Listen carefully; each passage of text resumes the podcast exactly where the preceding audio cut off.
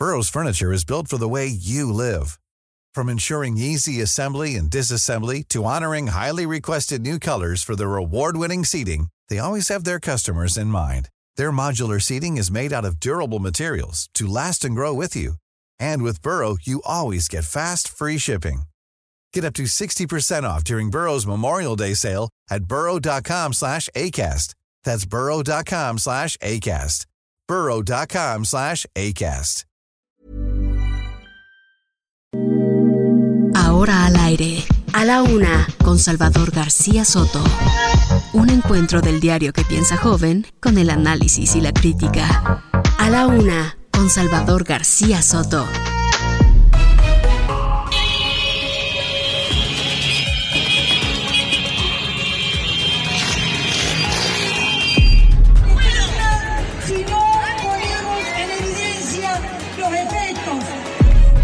La muy buena noticia que a partir de mañana vamos a comenzar con el proceso de refuerzos de tercera dosis. Estaríamos iniciando mañana martes 7 y completando el domingo 12 esta primera etapa de vacunación a personas de 60 y más años.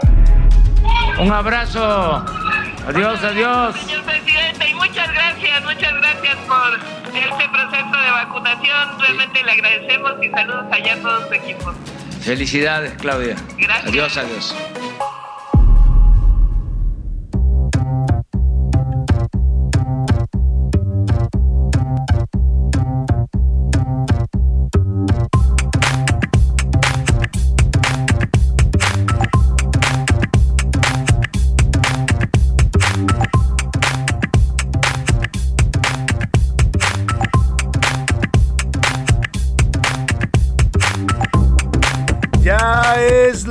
Una de la tarde en punto en el centro de la República. Los saludamos con gusto. Estamos comenzando a esta hora del mediodía a la una. Este espacio informativo que hacemos para usted todos los días a esta hora del día. Tenemos el gusto, el privilegio y el placer de saludarle y de acompañarle a través de estos micrófonos del Heraldo Radio 98.5 de su FM. Desde aquí, desde nuestra frecuencia central en el Valle de México, le saludamos a toda la República Mexicana. Esta señal llega a varias ciudades, eh, eh, más de 20 ciudades en la República Mexicana, abarcando eh, pues casi todo el territorio nacional, desde Tijuana, Baja California, donde nos sintonizan, hasta Tapachula, Chiapas, frontera norte y frontera sur. Estamos también en Guadalajara, Jalisco, en Monterrey, Nuevo León, en Morelia, Michoacán, en Oaxaca, Oaxaca, en San Luis Potosí, capital, en Tampico, Tamaulipas, en Telismo de Tehuantepec, en Tepic, Nayarit, en Tuxtla Gutiérrez, Chiapas, en Villahermosa, Tabasco, en, eh, ya le decía Guadalajara, Jalisco y Monterrey, Nuevo León, en Culiacán, Sinaloa, en Colima, Colima, en Ciudad del Carmen, Campeche, en Coatzacoalcos, Veracruz.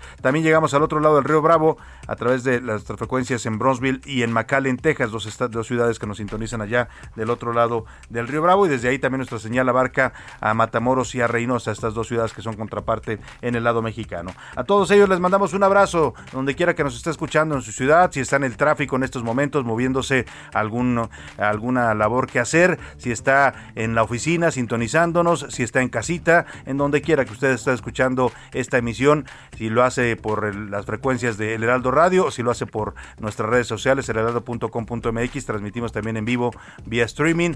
Saludamos a toda la gente que nos ve también en las cámaras que tenemos instaladas aquí en la cabina, donde quiera que nos vea y nos escuche y nos sintonice. Gracias por preferir esta opción informativa. Un martes muy movido en información, martes 7 de diciembre del año 2021. Vamos con los temas que le tengo preparados, deseando que este martes vaya marchando bien para usted, que todo vaya saliendo tal como usted se lo ha propuesto para este día, que se cumplan sus objetivos y si hay algún problema, algún pro- siempre se lo digo, ánimo, ánimo que nos queda la mitad del día para resolver cualquier situación. 22 grados centígrados, la temperatura en estos momentos en la capital del país, hace un sol intenso a esta hora del mediodía y vamos a los temas que le tengo. Lo prometido es deuda. Padres de niños con cáncer de diversos estados de la República están protestando en estos momentos en el Aeropuerto Internacional de la Ciudad de México. No hay afectaciones importantes, la protesta está siendo respetuosa con los viajeros y con los automovilistas, pero sí quieren dejar en claro que los medicamentos contra el cáncer no han llegado a los estados como como dice el discurso oficial. Todavía hoy, en la conferencia mañanera, el secretario de Salud, Jorge Alcocer, repitió que ya llegaron los medicamentos, que ya los están mandando, pero los padres dicen en los estados de la República no hay medicamentos en los hospitales públicos y no solo hay niños con cáncer, padres de niños con cáncer en esta protesta, también se han sumado enfermos de diabetes, de hipertensión, de enfermedades cardíacas, de VIH-Sida, todos estos enfermos que no están recibiendo, enfermos por ejemplo de, que requieren diálisis, están eh, protestando hoy porque dicen no hay los insumos necesarios para los tratamientos.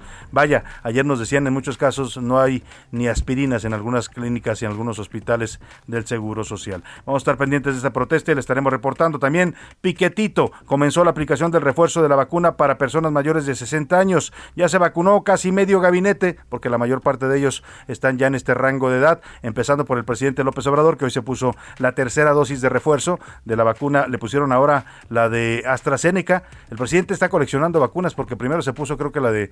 Eh, ah. Lleva tres vacunas diferentes. El presidente, esta de AstraZeneca es la, última que le han puesto. Eh, y bueno, también se la pusieron las primeras cuáles fueron, a ver si vemos si, son las mismas las que le ha puesto el presidente o si están combinando algunas vacunas. El tema es que lo vacunaron a él y a varios integrantes de su gabinete, al secretario de la Marina, al secretario de Comunicaciones, al secretario de Salud, en fin. Vamos a estar platicándole de este tema. Y también explosión, otra vez un polvorín de pues eh, pólvora ilegal eh, en Tenango, Puebla. En esta ocasión murieron seis personas y más de 30 heridas. Le voy a dar los detalles. Esto ocurrió ayer por la tarde. Más tiempo. Emilio Lozoya vuelve a pedir una nueva prórroga de dos, de más tiempo en los dos casos en los que se le acusa tanto la compra, la venta de agronitrogenados y el caso de Odebrecht. En los deportes, campamentos de madrugada, largas filas, desmanes, bueno, hasta balazos de revendedores. Ha habido en la locura absoluta que se ha vuelto conseguir boletos para la final de vuelta del Atlas León allá en Guadalajara. Además, Chivas eliminó al América en el clásico del fútbol femenil y ya está en semifinales junto a los Tigres y también el Atlas. Como ve, tenemos un programa variado, surtido, con mucha información, con muchos temas para comentar, para informarle, para compartir y para que usted participe de este programa y nos mande sus opiniones y comentarios. Le hago, como siempre, la pregunta del día. Esta es la opinión de hoy.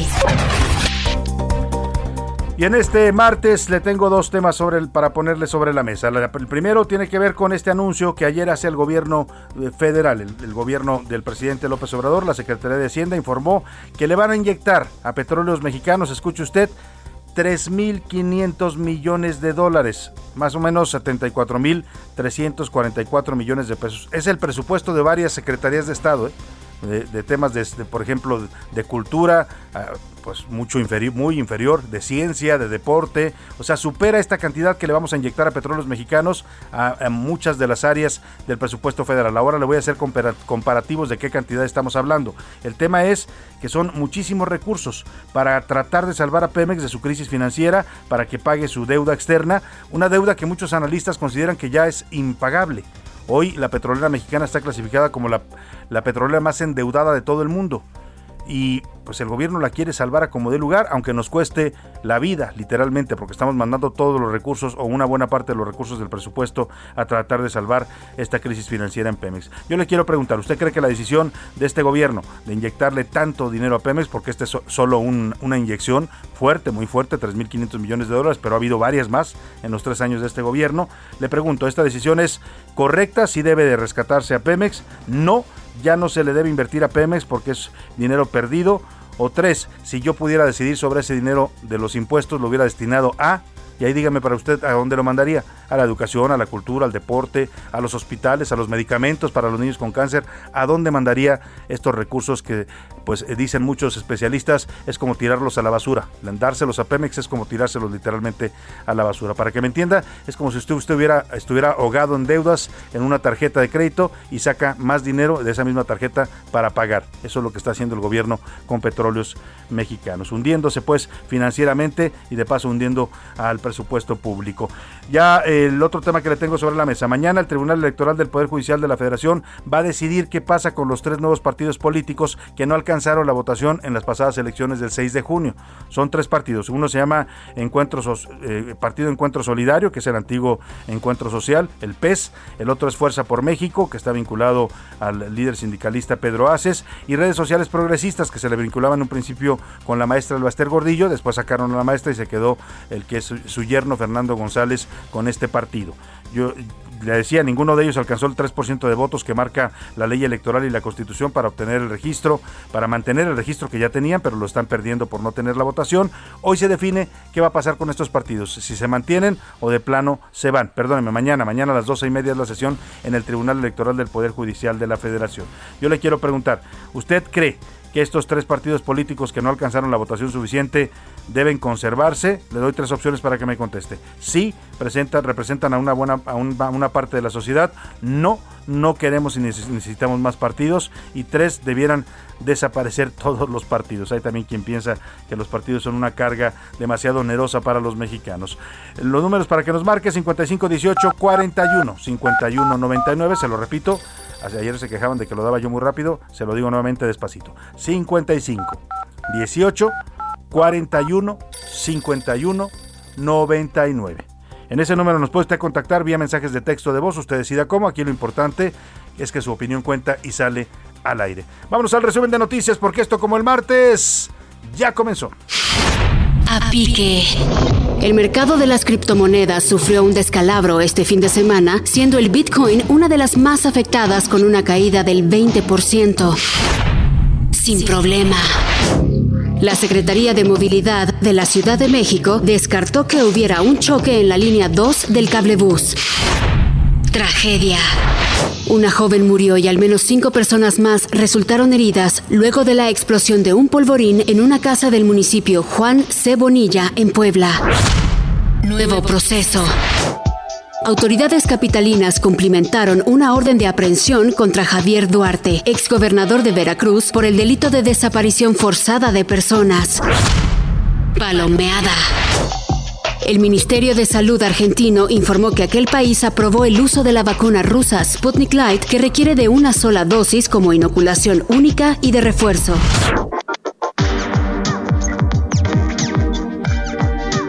Una de la tarde con 11 minutos. Vamos a la información. Eh, la protesta de padres de niños con cáncer y de también pacientes con otras enfermedades, enfermedades que no están recibiendo sus tratamientos eh, ni sus medicamentos.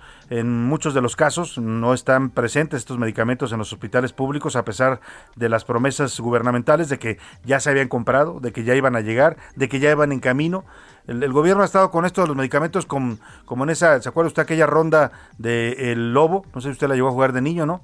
Lobo, lobito, ¿estás ahí? Sí, ya me estoy bañando. Sí, ya voy. Sí, ya me estoy poniendo los zapatos. Sí, así está el gobierno con los medicamentos. Ya los compré, ya los empecé a repartir, ya van en camino, ya van a llegar, ¿no?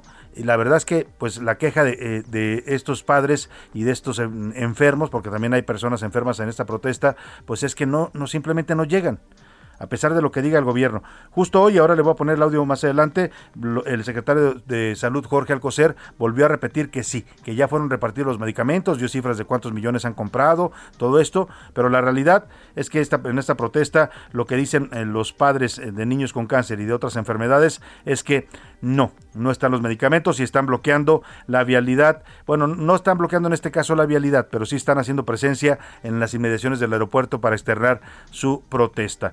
Israel Lorenzana, cuéntanos cuál es el ambiente ahí en el Aeropuerto Internacional de la Ciudad de México. Buenas tardes. Salvador, muchísimas gracias. Un gusto saludarte. Pues fíjate que diferentes colectivos se manifestaron el día de hoy en apoyo a padres de niños con cáncer en la Terminal 1 del Aeropuerto Capitalino. Esto, por supuesto, a la altura de la puerta número 3, donde con cartulinas y mantas, pues registraron esta protesta por la falta de medicamentos oncológicos, tratamientos y quimioterapias para niños con cáncer de diferentes estados de la República. Estuvieron desde las 7 de la mañana, Salvador, hasta las 11 de la mañana, decidieron ya retirarse estos padres de niños con cáncer y aproximadamente pues 10 eh, colectivos que estuvieron apoyándolos después de que no tuvieron respuesta por parte de las autoridades. Esta vez, en esta manifestación, no afectaron la vialidad, estuvieron arriba de la banqueta lanzando algunas consignas y ya te decía con cartulinas y mantas, pues pidiendo tratamiento para niños con cáncer. Señalaron que en los próximos días se estarán dando a conocer qué otras actividades y protestas van a estar llevando a cabo en la Ciudad de México, por supuesto para tener pues una respuesta de las autoridades y hacerse visibles ante esta escasez de medicamentos, tratamientos y quimioterapia, Salvador. Pues sí, Israel, bueno, pues ahí está esta protesta, ya lo organizaron ayer desde, desde ayer, ellos en estos micrófonos iba a ser una protesta distinta, van a tratar de afectar lo menos posible a los eh, transeúntes, a los eh, viajeros que toman vuelos en el aeropuerto, lo están haciendo, pero aún así están alzando la voz para, para decir esto que pues contradice el discurso gubernamental de que ya están los medicamentos en los hospitales públicos. Vamos a estar muy atentos, Oscar, eh, perdón, Israel, vamos a estar muy atentos contigo en esta protesta, cualquier cosa que suceda nos estamos reportando. Claro que sí, seguiremos al pendiente, Salvador. Muy Gracias a Israel Lorenzana con su reporte. Y vamos ahora, pues le decía, a ver si me tienen por ahí el audio de lo que dijo el secretario de Salud, Jorge Alcocer. Justo de esta mañana, como sabían que iba a venir esta protesta, empezó desde las 7 de la mañana y por ahí de las siete y media a 8, el presidente le pidió al secretario Jorge Alcocer que explicara cuál es el estatus en este momento de varios medicamentos que se supone ya fueron comprados, que se supone ya van en camino a los hospitales y que se supone que ya llegaron. Eso es lo que dice el gobierno. Podemos ver que de acuerdo a la demanda del sector salud, que consta de 1.840 claves, se han comprado 1.459.288.818 piezas. Y en la siguiente lámina vemos que han sido liberadas mediante órdenes de suministro al 6 de diciembre mil, un mil setenta y un millones trescientos diecisiete mil seiscientos ochenta y siete piezas que han sido entregadas a las eh, diferentes instituciones enlistadas en la tabla. Pues ahí está láminas y láminas, números y números, cifras y cifras, pero la realidad pues no, dice lo contrario a lo que afirma el secretario de Salud Jorge Alcocer. No están los medicamentos, lo dicen los padres y ellos pues lo dicen porque lo saben, porque van a, la quimioterapia de sus hijos y les dicen no llegó la vincristina, no llegó la hidrometaxona, todos estos que necesitan para los tratamientos de cáncer y le decía no son los únicos, ¿eh? ayer nos decía aquí el señor Alejandro eh, eh, ahí se me fue el apellido ahora, ahora le digo el apellido de Nariz Roja, eh, que nos decía justamente esto, el, director de Nariz Roja, que se iban a sumar también colectivos, ya lo decía Israel, de otras enfermedades, que también se quejan de lo mismo. Tampoco están completos los tratamientos, faltan medicamentos, Alejandro Barbosa es el director de, eh, Nariz Roja que convocó junto con otros colectivos a esta manifestación. Pues ahí están las dos versiones. ¿Usted a cuál le cree más? ¿A las de los padres y los enfermos o a las del secretario de Salud?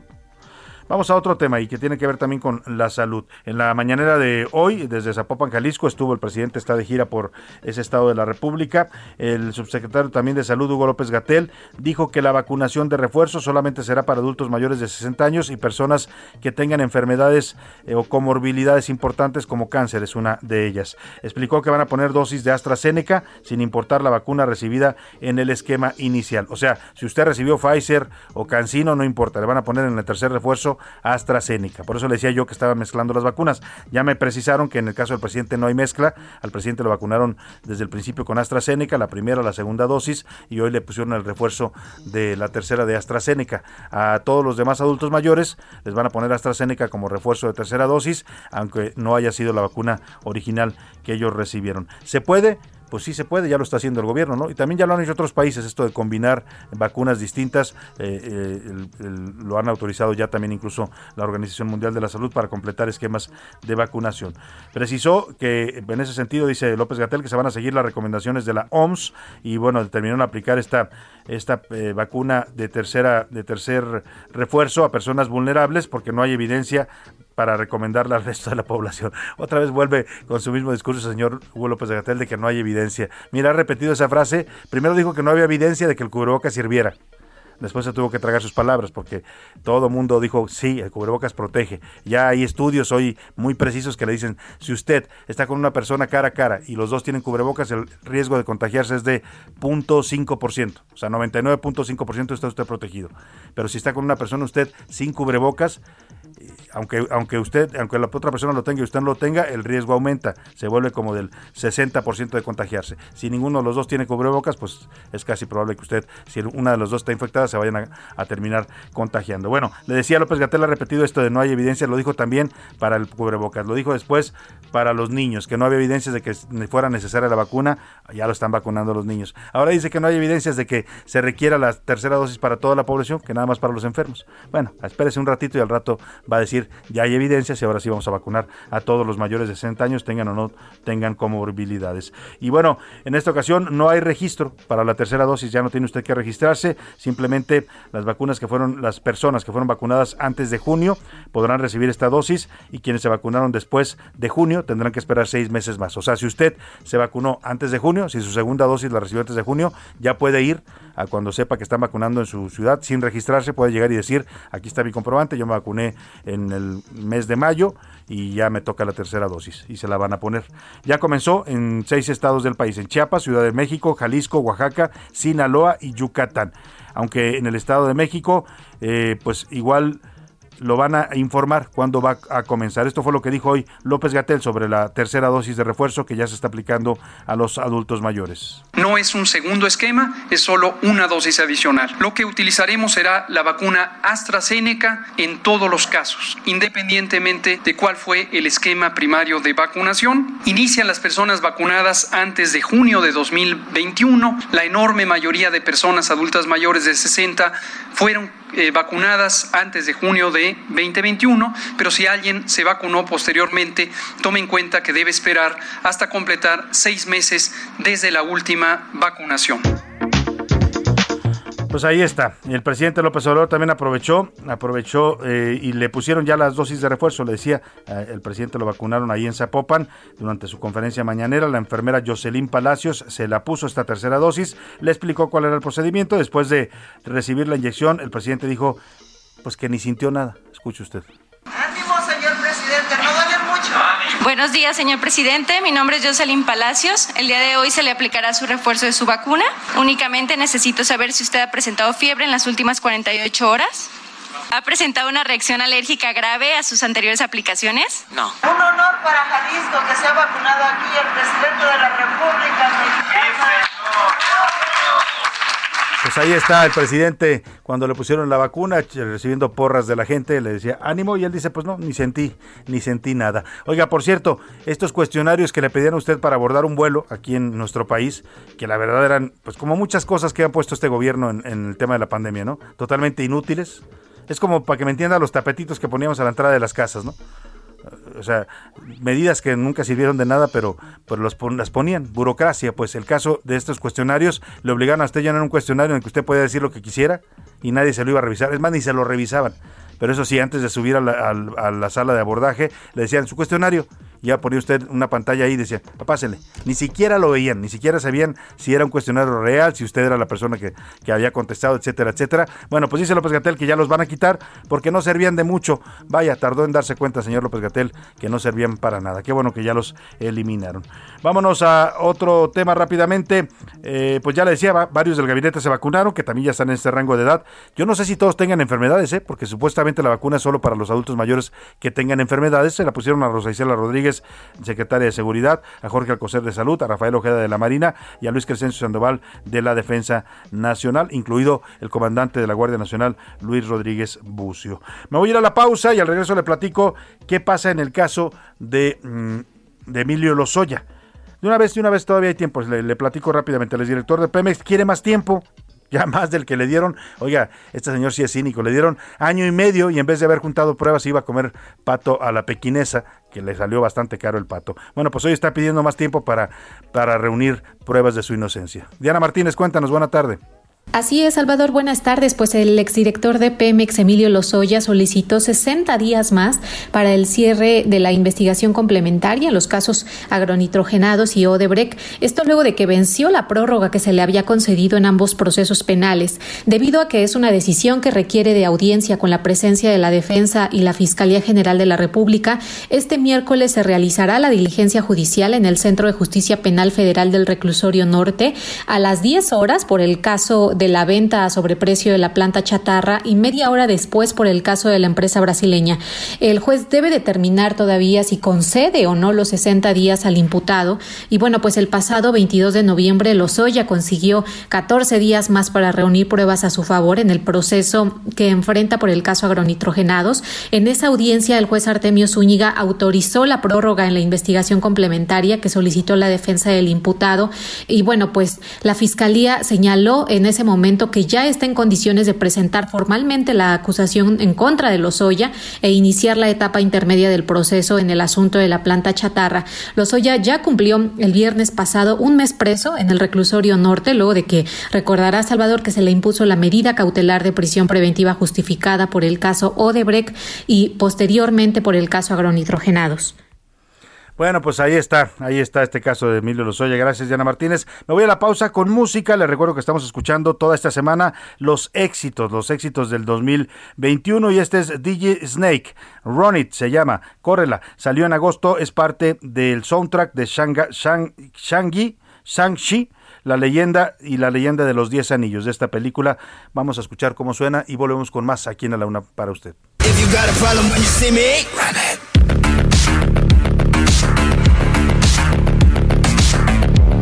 Trying to show you what we came to do. Boss, only talking making major moves. Rolls Royce, no top. Me, no one will ever stop.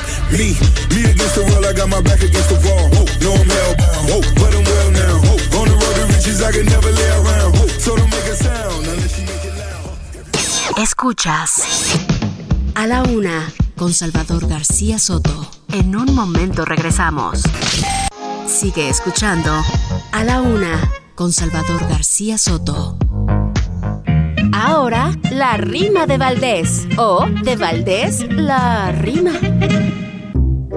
Ah, caray, ya le cayeron a sacarle sus verdades por algunas propiedades que de pronto se le vieron, como que no le creyeron que todo está bien habido. Pero entonces, ¿qué habrá sido? Complicado el vericueto del señor Santiago Nieto. Dicen que se ha enriquecido. Pero qué bonita nave, pero qué carotas casas. Ay Santiago, si te pasas. Ojalá que ya se acabe, porque de pronto se sabe, nomás por periodicazos. Son comunes los zarpazos de la gente que está arriba, pues en cuantas casas viva, estará sintiendo pasos. A ver si la fiscalía investiga como debe. Santiago dice que él debe la lana, no es ratería. Pero usted, ¿qué pensaría? ¿Será que es inteligencia financiera o negligencia? Y por lo que a mí respecta, un crédito ni en Electra. Disculpen la displicencia.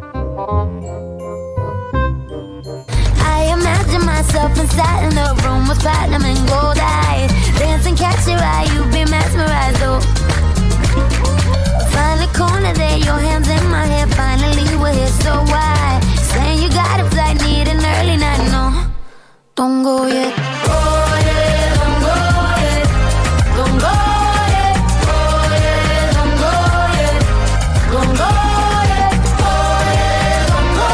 Una de la tarde con 31 minutos. ¿Qué ritmazo tiene esta joven Camila Cabello? Don't Go Yet se llama esta canción. No te vayas todavía. La misma cubano-americana que este año presentó la versión de imágenes reales de la Cenicienta. Este año también tuvo éxitos del pop como esta canción que estamos escuchando. Es la cubano-americana Camila Cabello.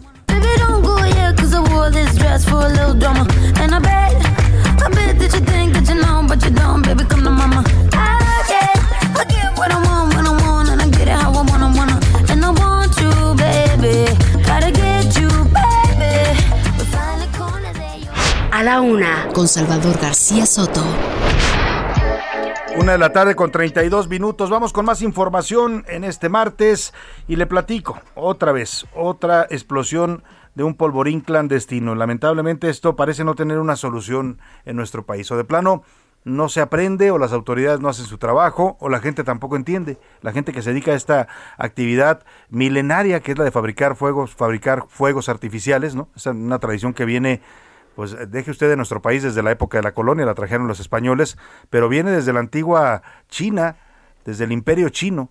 Ellos empezaron a, a fabricar la pólvora y a utilizarla para hacer este juego, estos juegos de artificio que tanto nos gustan a los mexicanos, ¿eh? se han vuelto alguna parte de nuestras tradiciones. No hay fiesta popular en algún pueblito, en cualquier comunidad, en cualquier ranchería o ciudad. Eh, donde no eh, se vean estos juegos pirotécnicos como parte de la tradición. Normalmente es la fiesta del patrono del lugar, una verbena popular, una kermés, como le llaman también, y por la noche los fuegos pirotécnicos. Bueno, pues tan bonita que es esa tradición, lamentablemente se ha vuelto una actividad de alto riesgo para las personas que se dedican a esta. Y hay muchas familias en el Estado de México, en Puebla, en el Altiplano y en general eh, eh, hay mucha gente que se dedica a esta actividad. Lamentablemente lo hacen en condiciones pues eh, poco seguras, en, muchos casos clandestinas, sin respetar las normas. Y bueno, súmele a eso que hay un Estado totalmente ausente, un gobierno que no aplica las normas, que no vigila que se estén aplicando las normas en esta actividad tan riesgosa, pues el resultado es que a cada rato tenemos este tipo de tragedias. La de ahora ocurrió en Santiago Tenango, en el municipio de Felipe Ángeles, en Puebla. Ayer por la tarde dejó una explosión, dejó al menos seis personas muertas y 33 lesionadas. De ese tamaño fue el impacto de esta explosión de pólvora almacenada de manera insegura y en algunos casos clandestina. Cuéntanos, Claudia Espinosa, allá en Puebla, esto que sucedió allá en Tenango. Muy buenas tardes. Hola, ¿qué tal Salvador? Te saludo con gusto para darte a conocer que, bueno, pues se reportó una segunda explosión de un polvorín clandestino en Puebla. En esta ocasión fue la comunidad de Tenango perteneciente al municipio de Felipe Ángeles, alrededor de una hora cerca de la capital del estado. Hasta el momento se reportan seis personas fallecidas y por lo menos 33 lesionadas, ya que se destruyeron al menos siete casas a la redonda de donde explotó este polvorín y un transporte público que circulaba por la zona la noche de ayer también sufrió severas afectaciones.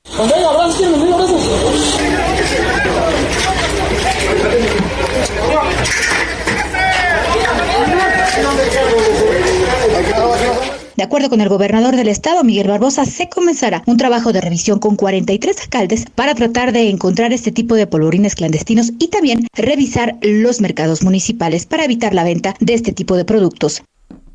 Bueno, pues ahí está lo que sucede cuando no se respetan las normas. Lamentablemente en este país, en, esta actividad en particular y en muchas otras, las normas pues son letra muerta. Muchas gracias Claudia Espinosa por Claudia Espinosa por tu reporte allá en Puebla. Y vamos a otro a otro tema. Lamentablemente también otra tragedia y, y tiene que ver con lo mismo. Le decía, Mire, mientras los mexicanos no aprendamos que para vivir de manera civilizada en una sociedad como la que somos, eh, y del tamaño de la sociedad que somos, porque somos uno de los países pues más grandes del mundo en cuanto a economía, en cuanto a población, en cuanto a, recursos, pues mientras no aprendamos a respetar la ley y las normas, pues este tipo de casos van a seguir ocurriendo. Ya escuchábamos esta tragedia en Puebla con la pólvora clandestina y ahora lo que le voy a platicar tiene también que ver con eso. En este caso, un conductor que manejaba en estado de ebriedad el sábado pasado iba por calzada de Tlalpan, borracho, él, borracho su amigo que lo acompañaba en el, como copiloto, y pues se cambia de carril y no se fija que va una peregrinación de ciclistas,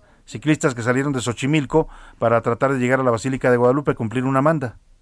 Bueno, pues este sujeto cambia de carril sin fijarse, pierde el control del vehículo y termina llevándose a 12 personas, 12 ciclistas que iban manejando con la única intención de llegar pues a, a orar a la basílica, que ese era su objetivo de esta peregrinación. Eh, eh, uno, uno de estos casos, bueno, otro más, otro más de estos casos ocurrió en, con un peregrino de 24 años, originario de Chiapas. Este lunes murió en el tramo carretero a Cayucan Isla, en Veracruz. Esto después de haber visitado la Basílica de Guadalupe. Él ya iba de regreso a Chiapas, pero pues no llegó a su tierra. Lo atropellaron en eh, este tramo de Acayucan Isla, en el estado de Veracruz. Todos estos feligreses pues estaban descansando en la batea de una camioneta cuando los impactó un camión de carga que habría perdido el control. Juan David Castilla, cuéntanos de esta tragedia allá en la carretera a Cayucan Isla en Veracruz. Buenas tardes. Muy buenas tardes, Salvador. Te saludo con mucho gusto desde el estado de Veracruz. Así es, comentarte que un peregrino murió y dos más resultaron heridos por un accidente sobre el tramo carretero a Cayucan Isla. Esto en la zona sur de esta entidad después de su visita a la Basílica de Guadalupe en la Ciudad de México. Los feligreses descansaban en la batea de una camioneta sobre el acotamiento de la autopista Latinaja Cozolacaque a la altura del kilómetro 118 cuando fueron impactados por un camión de carga. Esto ocasionó el fallecimiento de Santiago Moreno Guzmán, un joven de 24 24 años, originario del estado de Chiapas. Además, dos personas más presentaron lesiones, entre ellos un menor de edad, por lo que fueron trasladados al hospital Oluta Acayucan para recibir la atención médica necesaria. De acuerdo con fuentes oficiales, la salud del menor fue reportada como grave, pero está siendo atendido en el nosocomio mencionado. Al sitio acudieron elementos de la Guardia Nacional para tomar conocimiento de lo ocurrido, así como ambulancias de caminos y puentes federales. El conductor del camión de carga esperó a las autoridades, fue detenido y puesto a disposición de la Fiscalía General del Estado de Veracruz para deslindar responsabilidades. Este es el reporte desde Veracruz, Salvador. Excelente tarde. Bueno, pues ahí está, lamentablemente eh, tragedia en este caso en la carretera y acá pasó también con estos ciclistas en la Ciudad de México el sábado pasado. En ambos casos pues tiene que ver con la falta del rompimiento de las normas, el no respetar las normas de tránsito, el conducir en estado de ebriedad, el manejo imprudente en las carreteras. En muchos casos estos camiones van sobrecargados, van con, con, una carga excesiva o los choferes van también sobreexplotados, ¿no? porque llevan a veces dos, tres días de viaje sin descansar, sin dormir bien, y bueno, pues terminan desatando y ocasionando este tipo de accidentes fatales. Vamos a otro tema. Le decía que el presidente López Obrador anda de gira por Jalisco. Hoy dio su conferencia mañanera desde el municipio de Zapopan. Ahí comentó que en materia de seguridad no puede pelearse con el gobernador de ese estado, Enrique Alfaro. O sea que no se va a pelear por la seguridad. Eh, pues mire, nadie quiere que se peleen lo que eh, ahora sí que no se peleen, como dicen por ahí, pero pónganse de acuerdo y resuelvan el problema, ¿no? Porque Jalisco tiene un, un serio problema de seguridad y de violencia del narcotráfico. eso dijo el presidente, que no se va a pelear con Enrique Alfaro y por su parte el gobernador Enrique Alfaro le pidió al presidente apoyo federal para reforzar la seguridad, sobre todo en los límites con Zacatecas, Guanajuato y la zona metropolitana de Guadalajara. Dijo mm, Alfaro que en la entidad eh, pues la presencia de grupos delictivos muy fuertes, no les llama por su nombre el gobernador, pero todo el mundo entiende que está hablando del cártel Jalisco Nueva Generación, pues que esto eh, pues impacta la seguridad en, en su estado. Aún así, él dice que los delitos de alto impacto se han reducido. Quiero agradecer al gobierno de la República porque en este tema, como decía el presidente, dice que no tenemos diferencias en seguridad y en salud. Yo, yo creo que no tenemos diferencias en muchas cosas. Podemos tener puntos de vista en algunos temas, pero en la agenda de trabajo de seguridad, eh, lo que tengo que expresar, presidente, nuestro agradecimiento porque ha habido solidaridad. Pues ahí está, ahí está lo que dicen Alfaro y el presidente. Suena a como a reclamos corteses, ¿no? O sea, como que están siendo muy civilizados, pero hay reclamos de fondo. Por un lado Alfaro que pide más apoyo y por el otro el presidente que dice que no se va a pelear con Alfaro, ¿no? Por ahí hay, hay temas que tienen que ver con el presupuesto pasado, con el presupuesto aprobado en la Cámara de Diputados para el próximo año, pues eh, resulta que parece que le habían prometido muchas cosas al señor Alfaro, le prometieron la luna y las estrellas que le iban a dar mucho dinero para recursos y a la hora de la hora no le dieron nada. O sea, los, lo que había pedido Alfaro para pues eh, para llevarse bien con el presidente o, acabar con aquel, aquella pugna que traía contra el presidente, pues resulta que no le dieron nada, lo dejaron lo dejaron como al perro de las dos tortas al señor Enrique Alfaro sin presupuesto y sin apoyo. Vámonos a otro tema al Senado de la República. Este lunes en el Senado la oposición le advirtió a la secretaria de Energía Rocío Nale que la iniciativa presidencial en materia eléctrica no pasara. Estuvo ayer compareciendo Rocío Nale ante los senadores y ahí la oposición aprovechó para decirle en su cara que la iniciativa eléctrica no tiene futuro. Es un retroceso económico y provocará mayores, mayores problemas de suministro de energía para los mexicanos. Por su parte, la funcionaria que compareció ante comisiones descartó la propuesta eh, de que la propuesta de reforma vaya en, de alguna forma en contra del TEMEC. Además sostuvo que no van a pagarse indemnizaciones millonarias por cancelar contratos. Eh, está como el señor Barlet, tal cual con el mismo discurso la, la secretaria nacional dice que si cancelan contratos no van a pagar indemnizaciones, pues no sé cómo piensan hacerle, porque a cualquier empresario, a cualquier inversionista mexicano o extranjero que le toquen un contrato legalmente establecido, un contrato firmado por el gobierno de México, pues se va a ir a demandarlos a tribunales nacionales e internacionales. Y de que pagan, pagan, ¿eh? Porque podrán librar los tribunales de aquí, pero los tribunales internacionales los van a obligar a pagar. Esto fue lo que dijo ayer Rocional en su comparecencia ante los senadores. Lo que todos queremos es que México tenga la energía que requiere para crecer, para generar empleo, para generar desarrollo incluyente y que los mexicanos tengamos energía confiable, accesible y limpia. Con todo respeto, pero también con toda convicción, le decimos al gobierno federal que esa reforma constitucional en este Senado de la República no va a pasar. No va a pasar, se lo dijo claramente Claudia Ruiz Macié, ex canciller y bueno, pues ahora senadora de la fracción priista, vicecoordinadora, se lo dijo con todas sus letras a la titular de energía Rocionale. No va a pasar la reforma eléctrica. Y bueno, vamos a platicar de otras cosas un poco más propositivas que pues eh, se requieren en este país, ¿no? El diálogo entre el gobierno y la oposición es necesario. Ha sido particularmente difícil con el presidente López Obrador tener un diálogo porque no le gusta por alguna razón sentarse con los opositores. No los ha invitado a Palacio a los dirigentes de los partidos de oposición ni una sola vez algo que sí hacían sus antecesores, ¿eh? con todo y que critiquemos a Peña Nieto por la corrupción desmedida en su gobierno, con todo y que la guerra de Calderón contra el narcotráfico muchos lo sigan cuestionando, con todo y que Vicente Fox haya hecho de su gobierno pues un show de variedades, pues con todo y eso, con todo y eso, los presidentes del PRI y del PAN dialogaban con la oposición, recibían a los eh, dirigentes partidistas en Los Pinos, entonces todavía no, no se operaba desde Palacio Nacional, los recibían a los coordinadores parlamentarios, había un diálogo constante cuando había cosas que negociar y que tratar, eh, reformas constitucionales eh, que quisiera em, empujar el presidente. Hoy no hay diálogo, hoy es la imposición a rajatabla, va porque va y a la iniciativa no me le quitan ni una coma, y es tal como lo hace la mayoría de Morena. Y en medio de ese ambiente tan, tan tenso entre la oposición y el gobierno, el diputado panista Santiago Krill lanzó una propuesta y le dijo al presidente, a partir de un discurso que dio el presidente donde ofrecía diálogo, pues dijo, yo le tomo la palabra, vamos a dialogar, presidente, vamos a platicar de sus propuestas políticas, de sus propuestas de reforma para el país. Y bueno, pues le contestaron en la presidencia, el presidente no lo recibió, como le pedía Santiago Krill, que le pedía una audiencia para dialogar, pero lo mandó con el secretario de Gobernación para que dialogara con él. Y ayer se produjo este encuentro importante e interesante, sin duda. Para que nos platique de esta reunión ayer en la Secretaría de Gobernación, hago contacto con el diputado del Partido Acción Nacional, Santiago Krill, presidente de la Comisión Política del PAN y, también diputado federal. ¿Cómo está, eh, Santiago? Muy buenas tardes. Salvador, muy buenas tardes. Muchas gracias por invitarme a tu programa. Eh, Efectivamente, ayer eh, se abrió ya formalmente el diálogo.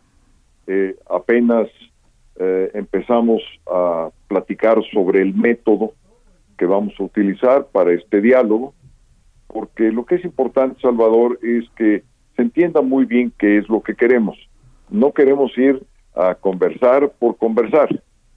Queremos ir a dialogar políticamente para buscar hacer avanzar la agenda de la oposición, particularmente la del PAN, y también eh, seremos receptivos para escuchar los puntos de vista del gobierno y de su coalición política que le integra eh, Morena, el PT y el Partido Verde. Entonces, lo que se trata es de dialogar. Ese es el, primer paso.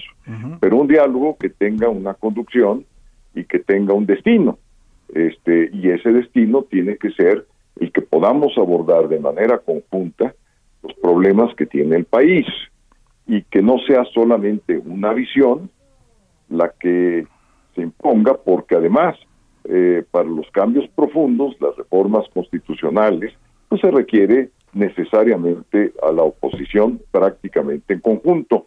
Entonces, justamente a raíz eh, de la carta y de la respuesta que da el presidente a la carta que suscribí en mi calidad de de presidente de la Comisión Política Nacional del PAN, en donde el presidente responde con mucha claridad, abrace el diálogo con todos eh, y sin cerrazón. Utiliza textualmente, digo, estas tres palabras, la apertura al diálogo, que sea con todos y que sea se, que se lleve a cabo sin cerrazón.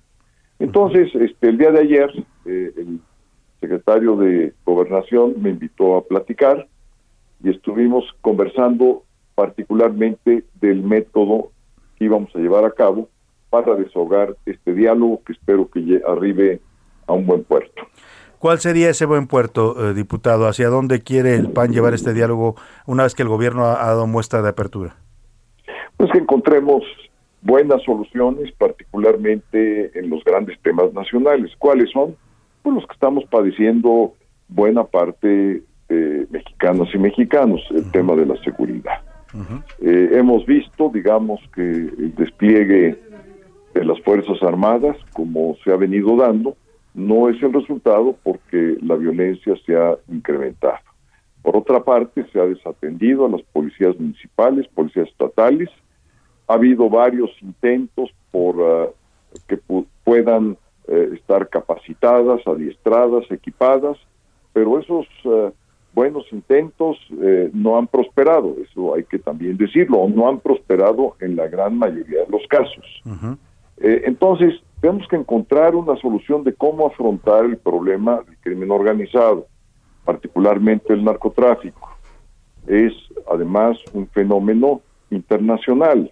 Eh, México, en un sentido, es un país por donde se transita, pero no es un país eh, donde se queda, digamos, todo el tráfico en nuestro territorio, sino va en tránsito, algo se queda, por supuesto. Eh, también eh, somos un país donde se produce, y entonces no solamente de tránsito, sino de producción, pero también en, en una situación muy distinta a lo que ocurre en los Estados Unidos, somos un país que también consume.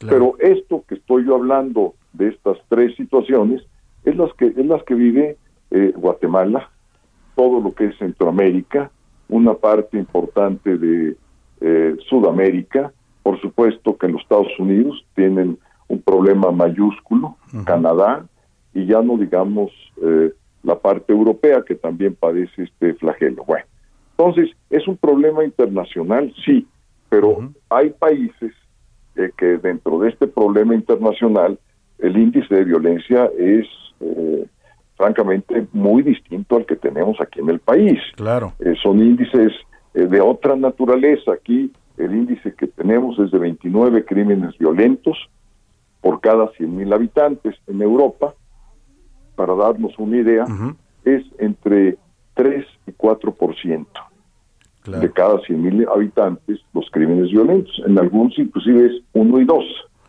Eh, o sea, en México este, este parámetro que mide la violencia en los países, en las sociedades, está disparado. Está totalmente disparado, este, como nunca antes lo habíamos tenido. Entonces necesitamos repensar, repensar cómo vamos a rearmar nuestras instituciones para combatir la inseguridad. Y déjame seguir en el tema, porque creo que es importante también que se explique cuál va a ser el contenido de este diálogo. Bueno, una de las cuestiones que tenemos que platicar es cuál es la competencia de cada quien y quién es responsable de qué. Si ahorita nos preguntamos quién es el responsable de combatir al narcotráfico, es la Guardia Nacional, son las policías estatales, son eh, el ejército, eh, la Marina, es decir, la Armada, la Fuerza Aérea. Pero ¿quién? ¿Quién, quién, quién tiene, digamos, la batuta de esa responsabilidad? Todas las Fuerzas Armadas en todo el país. Este, eh, y de cuando en cuando la Guardia Nacional, cuando sí, cuando no, y entonces, ¿por qué los municipios, por ejemplo, tienen la competencia para combatir el narcomenudeo? Pues también es parte del crimen organizado. Eh, ¿Me explico? Sí, claro. Primero tenemos que poner orden, eh, Salvador, orden, y claro, una centralización en cuanto al combate al crimen organizado, pero tenemos que saber qué institución. Mira, por ejemplo, en Estados Unidos, tienen eh, una institución que es la DEA, específicamente para eso. O sea, ese es su único objetivo y finalidad. Eh, en España eh, tienen su instancia antinarcóticos y se dedica exactamente a eso. Lo mismo pasa en Colombia y así sucede en Inglaterra y en Canadá. Bueno, aquí no tenemos una institución abocada, especializada, equipada con la inteligencia y los instrumentos para hacer ese combate. Está disperso en las Fuerzas Armadas, en la Guardia Nacional, en la Procuraduría, ahora Fiscalía General de la República, y tenemos una serie de instancias dispersas, a veces no muy bien coordinadas, a veces sí, pero en general eh, con deficiencias de coordinación. Bueno, esto no sucede en otra parte del mundo. Entonces, ¿por qué en México sí? ¿Y por qué estamos teniendo estos resultados? Pues todo esto es lo que es, es, el contenido del diálogo. Solamente estoy poniendo un ejemplo, pero podría ponerlo en economía, En, salud, eh, en materia de inversiones, por supuesto en energía, que va a ser otro tema que tendremos que discutir muy a fondo. En fin, Ahora, diputado Krill. la agenda, la agenda va a estar larga. Va a ser larga. Ahora, diputado Krill, estamos conversando con el diputado Santiago Krill, presidente de la Comisión Política Nacional del PAN. Eh, ¿Usted cree que hay tiempo? Porque estamos ya a la mitad del sexenio. Eh, eh, pareciera que esto debiera haberse hecho empezando el gobierno, pues, para que fuéramos caminando a resolver problemas de manera conjunta el gobierno y la oposición. ¿Hay tiempo para eso? Le pregunto por un lado. Y por otro lado, ¿cómo sintió al secretario Dan Augusto? Usted estuvo un tiempo también en esa posición, fue secretario de Gobernación en el gobierno de Vicente Fox. ¿Cómo lo sintió? ¿Hay compromiso real o nada más les van a dar el avión, como dicen por ahí? Mira, no, eh, eh, empiezo por la última pregunta. Mira, yo espero que no, porque las palabras del presidente fueron muy claras. Apertura, diálogo, con todos y sin cerrazón. Eso es lo que dijo textualmente. Entonces vamos a constatar que del, del hecho al hecho eh, sea algo consistente y congruente. Eh, y lo segundo, digamos, perdón, lo primero, lo primero que me preguntaste, pues eh, lo oportuno hubiera sido iniciar el diálogo en el primer día, porque es lo que sucede en cualquier democracia. Mira, algo que es sorprendente, de alguna manera, Salvador, es que se anota el que estemos dialogando, cuando debe ser eh, el- lo de todos los días. Algo cotidiano en una democracia, ¿no?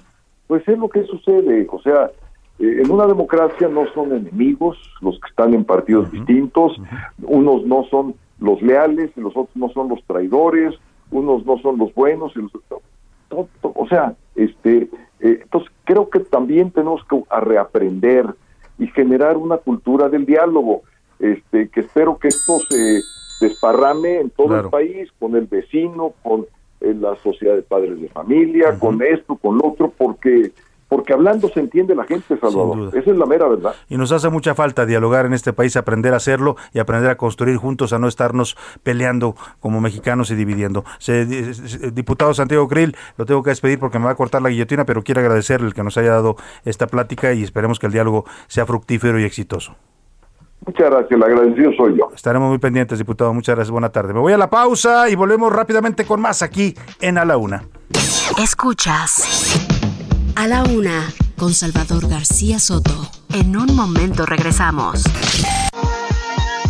Ya estamos de vuelta con A la Una con Salvador García Soto.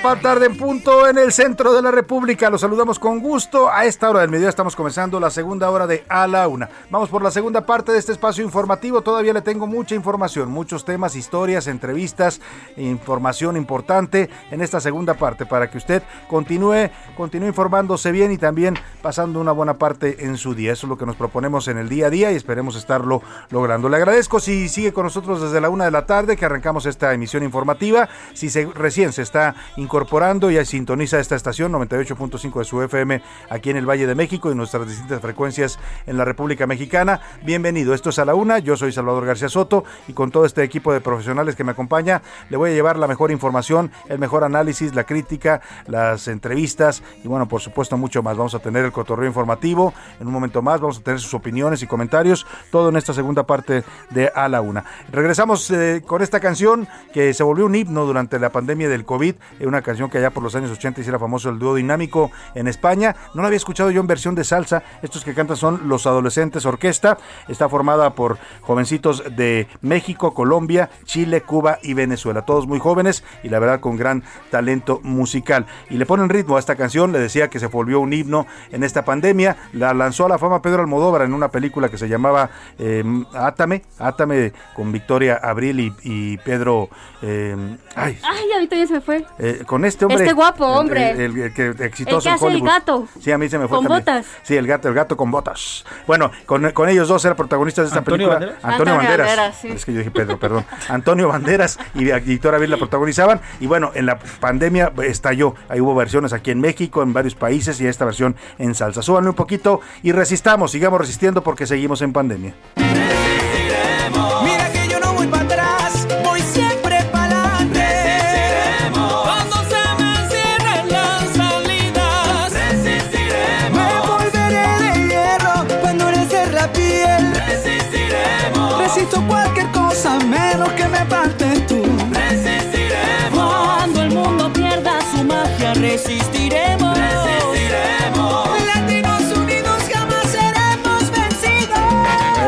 Pues ahí está esta canción que nos invita a resistir las adversidades, a resistir la pandemia, a seguirnos cuidando sobre todo para volver, para ser como los juncos, dice que se doblan, pero siempre siguen en pie. Vámonos a los temas que le tengo preparados en esta segunda parte. Ciberdelitos. El Registro Nacional de Incidentes Cibernéticos va a permitir medir el impacto de los delitos en la red. Ya está preparando esto la Secretaría de Seguridad y Protección Ciudadana. Y le voy a contar también más adelantito con esta nota de una nueva forma de fraude que están cometiendo por WhatsApp.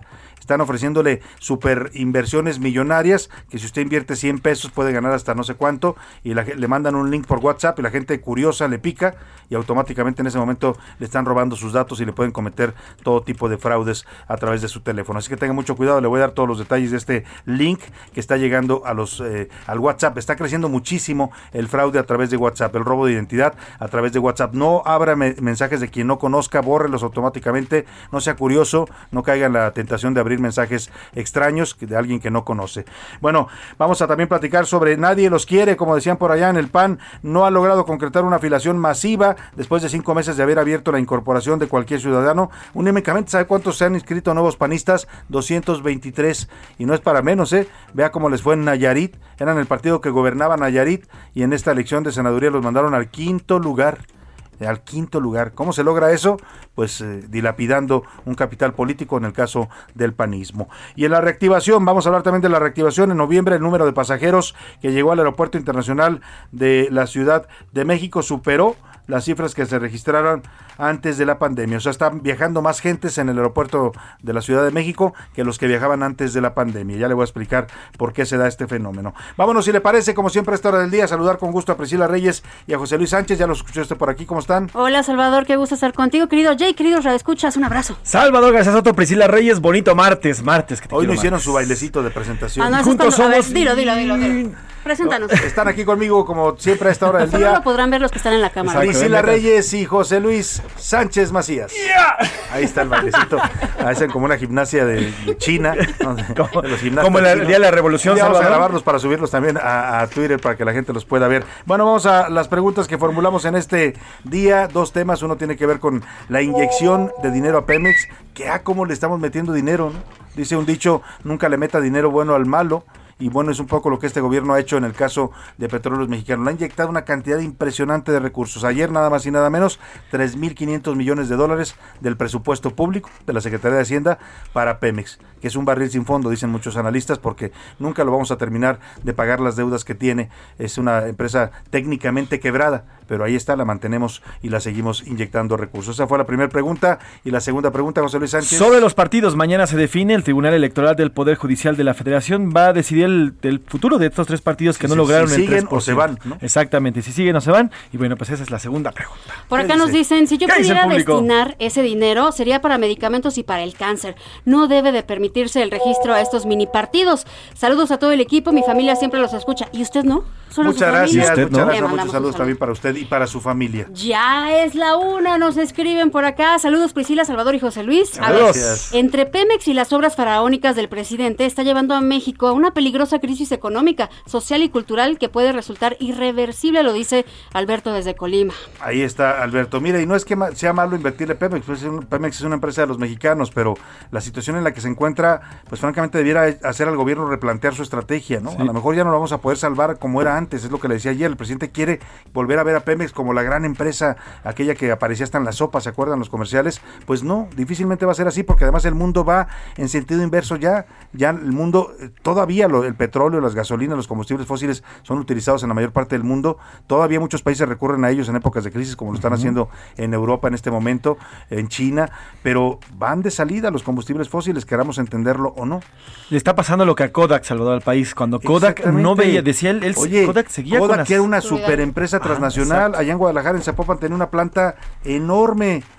Miles de, de gente de Guadalajara trabajaba en Kodak y de pronto vino el cambio tecnológico, las fotografías dejaron de ser importantes y adiós, adiós Emporio Internacional. Pero a. Kodak se lo advirtieron, así como ahorita se lo están advirtiendo al, al país, al no presidente. lo quiso entender. no lo quiso entender. Eh, buenas tardes a todo el equipo. Soy Carlos Rodríguez de Iztapalapa. Dar dinero a Pemex es un desperdicio. Yo lo aplicaría íntegro al sector salud. No debe haber más partidos políticos. Deben reducirse y utilizar esos recursos a la educación. Lo dicen por acá. Pues sí. Buenas tardes a todo el equipo. Ya no se debe rescatar a Pemex. Es una pérdida de dinero. Lo están diciendo también. Eh, a Pemex al campo y al campo agrícola hay que meterle todo el dinero. Es la única forma de lograr la independencia energética y alimenticia. Felicitaciones al gobierno. distinto. Lo dicen por acá. Salvador, equipo, buenas tardes. Los saluda Germán. Considero que ya no se deben de dar recursos a Pemex. Está agonizando y desahuciado. Y como decías ayer, mejor hacer un Pemexito que se Sí. mantenga de lo que quede de uso de combustibles fósiles y utilizar esos recursos en verdaderas necesidades, no caprichos. Yo como coincido, no creo tampoco que debamos cultura. dejar morir a Pemex, ¿eh? porque es una empresa, es más, sin Pemex no se entendería lo que es este país hoy, porque Pemex aportó, de Pemex nos mantuvimos pues el 30% del presupuesto federal, para que me entiendas, se financiaba con los ingresos petroleros durante décadas, pero el tema es que hoy ya, pues quizás debiera pensar más, más en rescatarla y querer volverla a hacer lo que era antes, pues en hacerla, como decíamos, una empresa rediseñada, ¿no? Más pequeña, mucho más sustentable, mucho más autofinanciable. En eso debería estar pensando, trabajando el gobierno y no en querer salvar pues a un moribundo. Saludos a Priscila, José Luis, Salvador, Rosario Fernández de Lara. Eh, Querida señora, le mandamos un abrazo.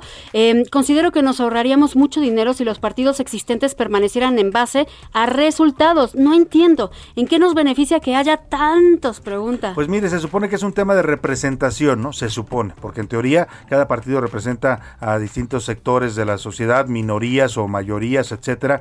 Pero la realidad es que, pues en México la experiencia es, es un poco contraria, porque los partidos se han vuelto más negocio de algunos grupos, de algunas familias, ¿no? Hay fortunas que se han construido con un partido político. ¿Qué me dice de los González Torres y el Partido Verde, ¿no? Por ejemplo. Por acá nos está diciendo Patricia Leal, por favor lean y, y no malinformen. López Gatel no dijo únicamente que se vaya a vacunar a adultos mayores con, como, con comorbilidades con la vacuna de refuerzo. Adultos mayores y personas con comorbilidades, es lo que dijimos, es lo que se dijo. Pues ahí está. lo A que todos dice. los adultos A mayores. todos los adultos mayores, por eso se vacunó al presidente y a todo su gabinete, prácticamente todo su no gabinete. solo a los que tengan y a los comorbilidades. Y a los que Ah, bueno, tienen si yo, si yo comorbilidades. interpreté eso, le ofrezco una disculpa, tiene usted toda la razón. Se va a vacunar a todos los adultos mayores de 60 años y a personas que tengan cáncer o alguna enfermedad de este tipo grave. Por supuesto que apoyo el rescate a Pemex, por cierto, bueno, lo que no, lo, lo que sí se dijo fue que no había evidencia de que la tercera vacuna de refuerzo Fuera ¿no? necesaria, fuera para, necesaria. para- para toda la población, fue lo que dijo Sánchez. Por supuesto que apoyo el rescate a Pemex. Por cierto, genera ingresos suficientes para su operación, pero le quitan todo y para seguir operando la endeudaron, lo dice Jacob Ayala. Ese es el tema, Jacob, que quizás deberíamos pensar entonces en dejarle sus propios ingresos a Pemex y, y, y, y hacerle una empresa más, eh, mm, más pequeña, quizás ya no tan grande como lo fue, pero sí autofinanciable, que eso ha sido siempre la demanda de muchos, ¿eh? incluidos Cuauhtémoc Cárdenas, cuando le pidieron a Cuauhtémoc un plan, y mira que Cuauhtémoc sabe de, de petróleos mexicanos, su padre fue el que creó esta empresa, Lázaro Cárdenas del Río, pues eh, él proponía esto,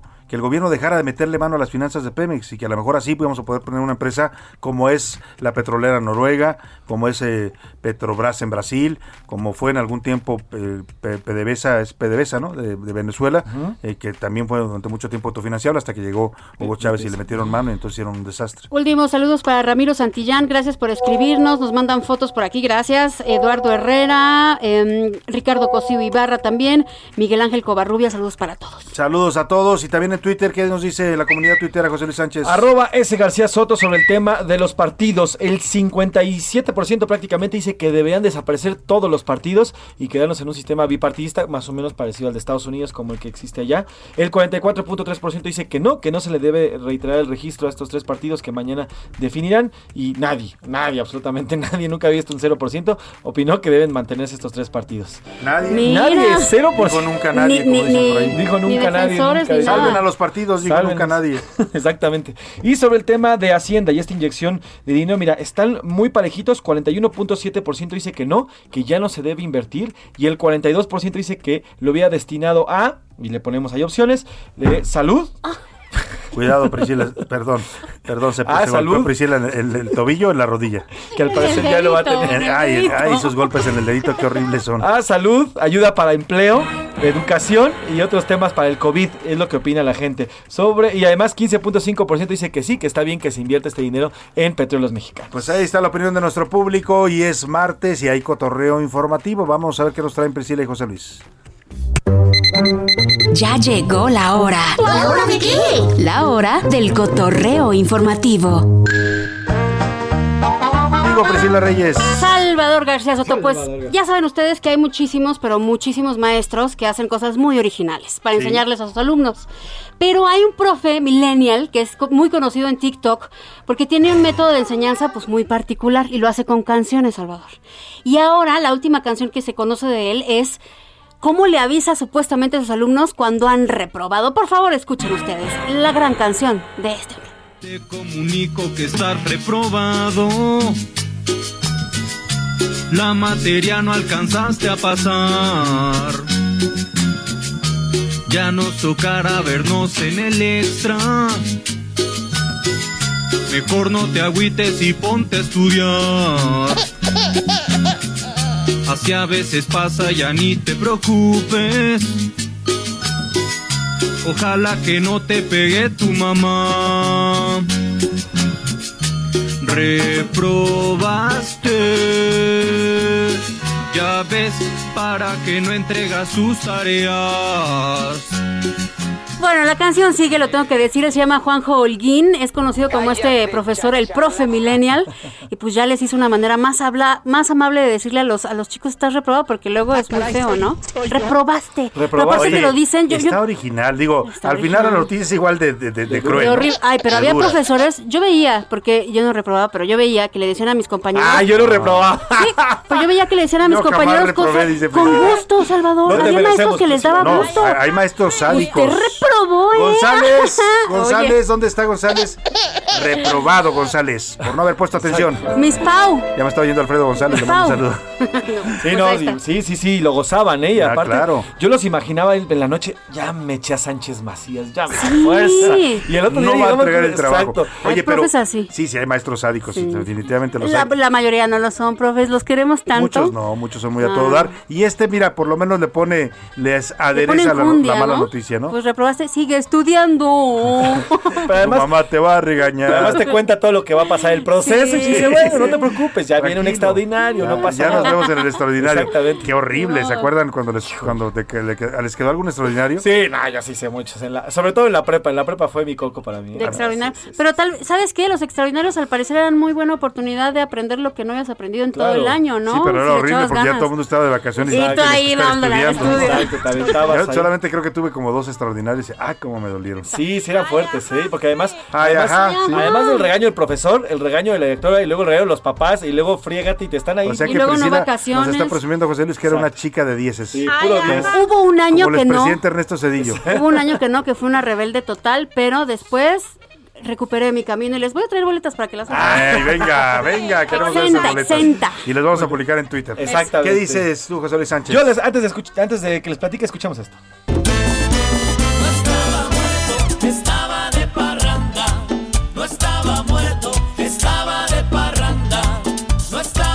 Oigan, yo lo que les voy a platicar es una imagen que le está dando vueltas a las redes sociales en todo el mundo. Es una imagen que incluso raya pues, en lo creepy, en lo tétrico. ¿Por qué?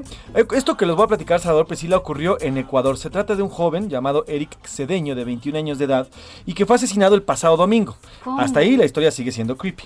Bueno, pues este lunes comenzó a circular en redes sociales un video en el cual, pues sus amigos, literalmente sus amigos más cercanos, durante el velorio, lo sacan del ataúd. Lo sacan del ataúd y lo suben a una motocicleta para, según ellos, darle el último paseo. O sea, muerto ya. Muerto ya, ya el cuerpo muerto, inerte, y, y- y sus papás ahí presenciando la escena y todo. Y lo sacan, de ataúd, lo suben a una motocicleta y, el- y ahí va el cadáver.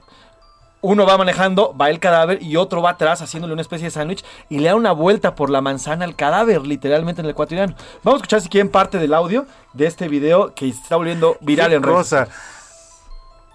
Vamos a ver, ahorita lo, vamos a compartirlo, de hecho, en arroba ese Garzoto para que usted lo vea. Oye, suena macabro, pero es hasta tierno. ¿Se acuerdan de esta película de Weekends at Bernie's de los Híjole, 80? no sé si que se tierno, muere no un sé dueño si- de una casa y entonces para hacerlo parecer vivo en la playa se lo atan Ah, y sí, lo claro, hacen lo caminar y Oye, todo. pero sí, no sé si sea tierno, pero bueno, es una forma de, de- de homenajear pues lo que le gustaba al muertito. Pues sí, A ver, vamos a escuchar.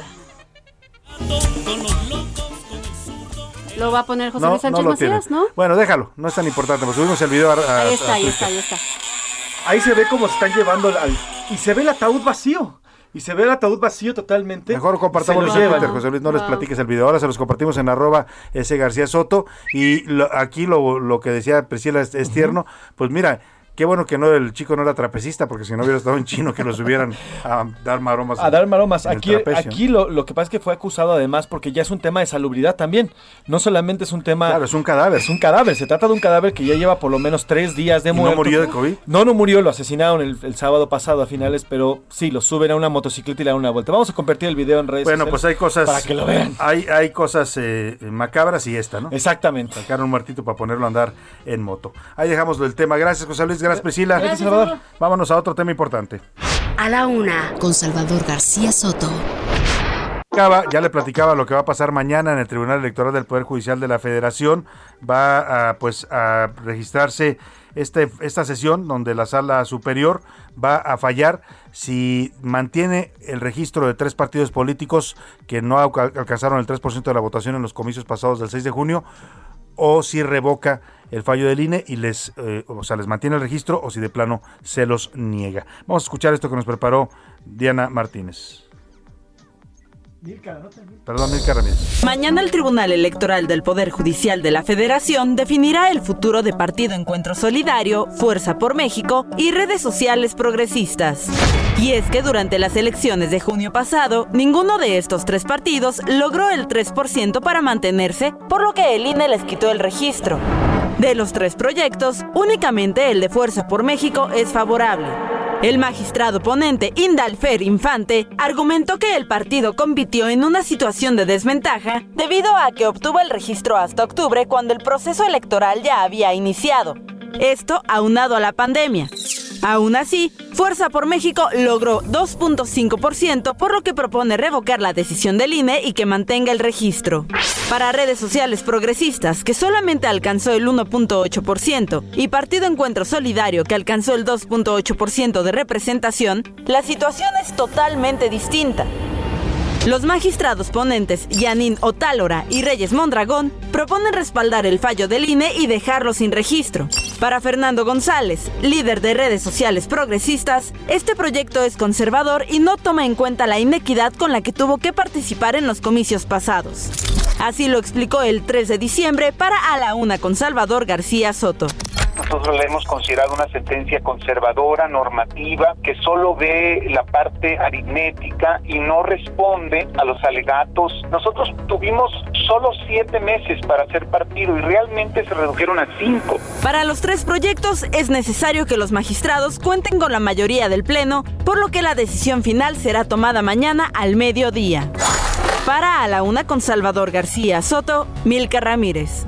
Bueno, para hablar de este fallo que mañana se va a producir en el Tribunal Electoral, hago contacto con Gerardo Hilas, el líder nacional del partido Fuerza por México. ¿Cómo está, diputado? Muy buenas tardes.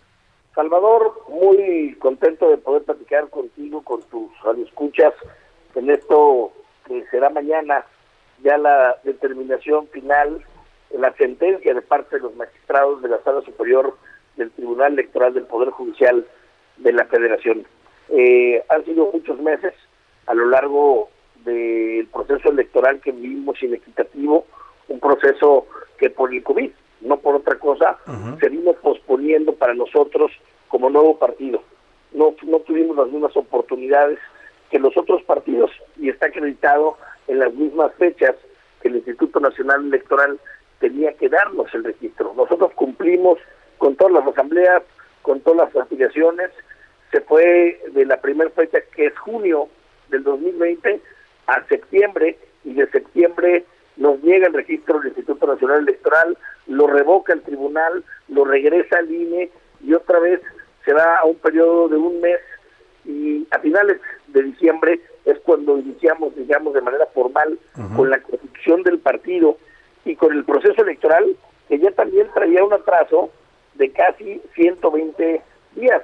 No pudimos tener procesos internos, no pudimos tener métodos, fue muy rápido y con todo y eso logramos más de 1.270.000 votos y tener representaciones en congresos locales, en ayuntamientos, en cabildos a lo largo y ancho del país. Esto que usted nos explica es el argumento que manejan en su recurso de impugnación que mañana van a revisar los eh, magistrados. Viene la propuesta a favor de ustedes, en el caso de la propuesta del ministro Indalfer eh, Infante.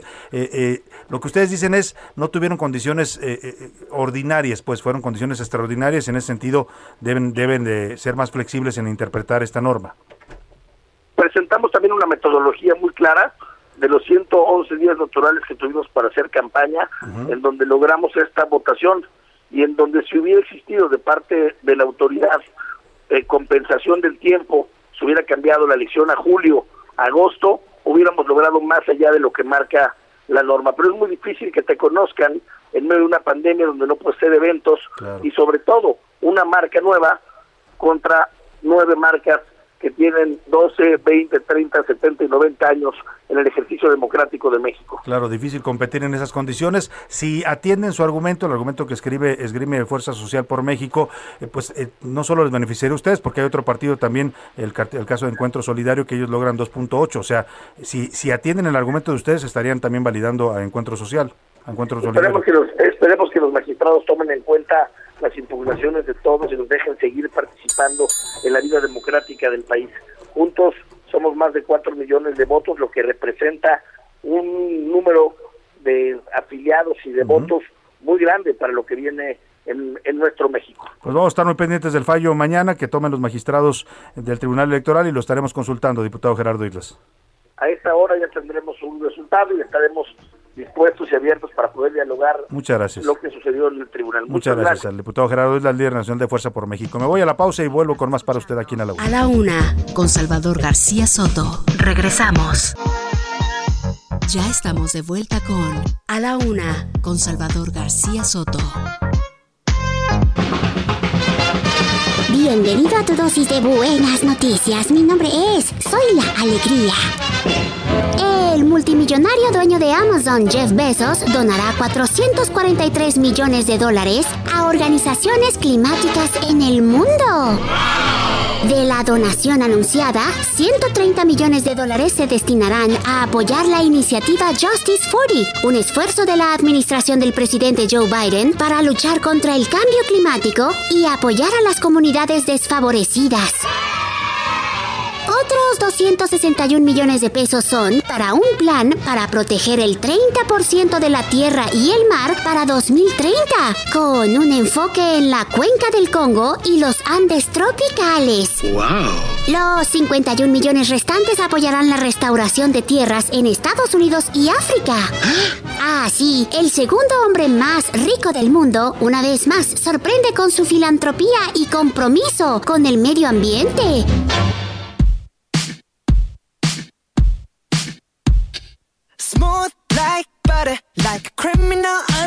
Undercover. Don't pop like trouble, breaking into your heart like that. Cool shade stunner, yeah, oh, owe it all to my mother. Hot like summer, yeah, I'm making you sweat like that. Break it down. Ooh, when I what you're heading to do. I got the superstar glow, so ooh, do the booty. A side step right, left to my Bueno, y en esta lista de éxitos de 2021 no podía faltar el pop. Los poperos dicen por ahí también tiene su corazoncito.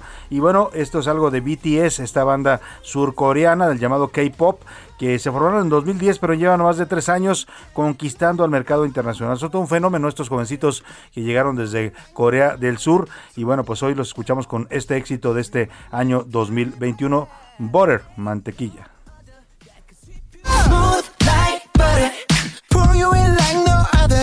Don't need no usher to remind me you got it bad. Ain't no other that could sweep you up like a rubber. Straight up, I gotcha. A la una, con Salvador García Soto. Oiga, y el sonido del pop, lamentablemente nos vamos al sonido de las balas. Otra vez en Cancún, balazos en la playa. Esto ya se está volviendo costumbre. Mire, se supone que mandaron a la Guardia Nacional, creada ya como una división especial de policía turística, mandaron 1.200 o no sé cuántos integrantes de la Guardia Nacional a cuidar las playas de Cancún y hoy se está registrando esta nueva balacera allá en las playas de Cancún. Eh, sujetos que llegaron en motos acuáticas comenzaron a disparar en una zona hotelera de este puerto turístico. Vamos, eh, bueno, hay varias llamadas, hay algunos videos que ya circulan en redes sociales, llamadas de turistas y de lugareños al 911 reportando esta balacera en un hotel de lujo ahí en la zona de Cancún. Vamos contigo Alejandro Castro, allá en Cancún, cuéntanos qué está pasando con esta nueva balacera en las playas turísticas. Buenas tardes. ¿Qué tal? Muy buenas tardes, Salvador. Efectivamente, eh, alrededor de las 11.30 de la mañana se reportaron detonaciones de bala en la zona de Playa Langosta, una de las principales playas públicas que hay en, Cancún y bueno, que también está aledaña a dos hoteles. Eh, además, este es un punto de embarcadero hacia, eh, bueno, hacia hacia barcos de las compañías que, que hacen tours de delfines. Esta zona, pues a- aquí llegaron algunos sujetos y realizaron detonaciones y eh, lograron, bueno, eh, huir en algunos, en algunos casos. La, la Secretaría de Seguridad Pública, el titular Luis Hernández, eh, informó que las instituciones que integran el Grupo de Coordinación para la Paz y la Seguridad atendieron este reporte y dice así, gracias a la rápida actuación de los elementos, no se encuentran personas lesionadas, pero se realizó el aseguramiento de tres motos acuáticas, dice, donde viajaban los tres presuntos responsables. Hasta el momento no hay no hay sujetos detenidos y bueno, como bien mencionabas, esta no es la primera vez que se realizan detonaciones de arma de fuego en, en la zona hotelera, ya había pasado en Playa Tortugas y hace poco en Bahía Petempich, en Puerto Morelos. Eh, esta vez no se registraron personas lesionadas ni tampoco asesinadas. Ahora Alejandro, decía yo, el despliegue que anunciaron de la Guardia Nacional ahora eh, convertida en policía turística, ¿se está viendo ya en, en las playas de Cancún y la Riviera Maya? Sí, eh, no, no se no se ha notado este un despliegue, vaya, un despliegue tan amplio. Eh, las playas de Cancún son son extensas, son más de 20 kilómetros de playas, pero y hay 750 elementos de este batallón de, de este batallón de seguridad turística.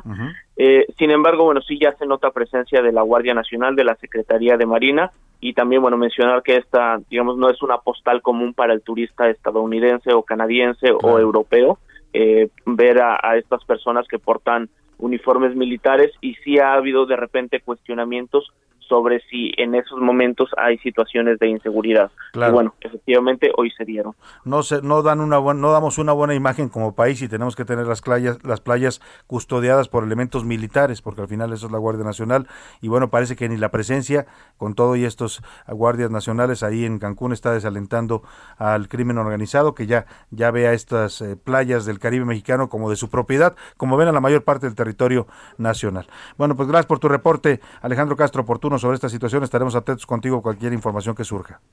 Claro que sí, Salvador. Buenas tardes. Muy buenas tardes. Oiga, y mire, hablando del tema de violencia y de inseguridad, eh, eh, uno de los parámetros más importantes para tratar de resolver esta crisis de violencia eh, que está llegando a niveles que no conocíamos los mexicanos, ni siquiera en la época de Calderón, que mire que se disparó la violencia del narcotráfico y de otros delitos de alto impacto, siguió en el tema hacia arriba en el tema de en el sexenio de Peña Nieto, pero con López Obrador se nos está yendo a las nubes Esa es la realidad de las cifras oficiales. Bueno, le decía uno de los parámetros que eh, más importantes es medir qué tanto funcionan las procuradurías y las fiscalías de los estados, qué tanto están haciendo su función de procurar justicia, pues para desalentar y, combatir la violencia y el crimen.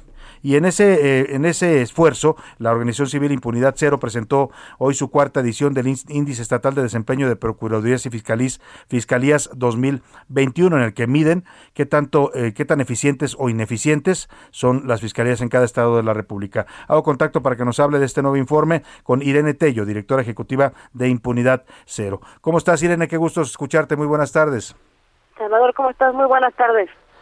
Oye, gracias por compartir. Nos presentaron hoy este informe en impunidad cero. Importante, decía yo, saber cómo andan las fiscalías y las procuradurías si queremos en algún momento detener esta crisis de violencia. Sí, ya como bien mencionabas, es la cuarta ocasión que sacamos el estudio para analizar cómo está la estructura, la operación y los resultados de todas las procuradurías y fiscalías del país pues además de hacer como la actualización de los datos para el 2020, estamos haciendo un histórico para ver cómo están en temas de presupuesto, de confianza, cómo van en el tema de impunidad en homicidio doloso.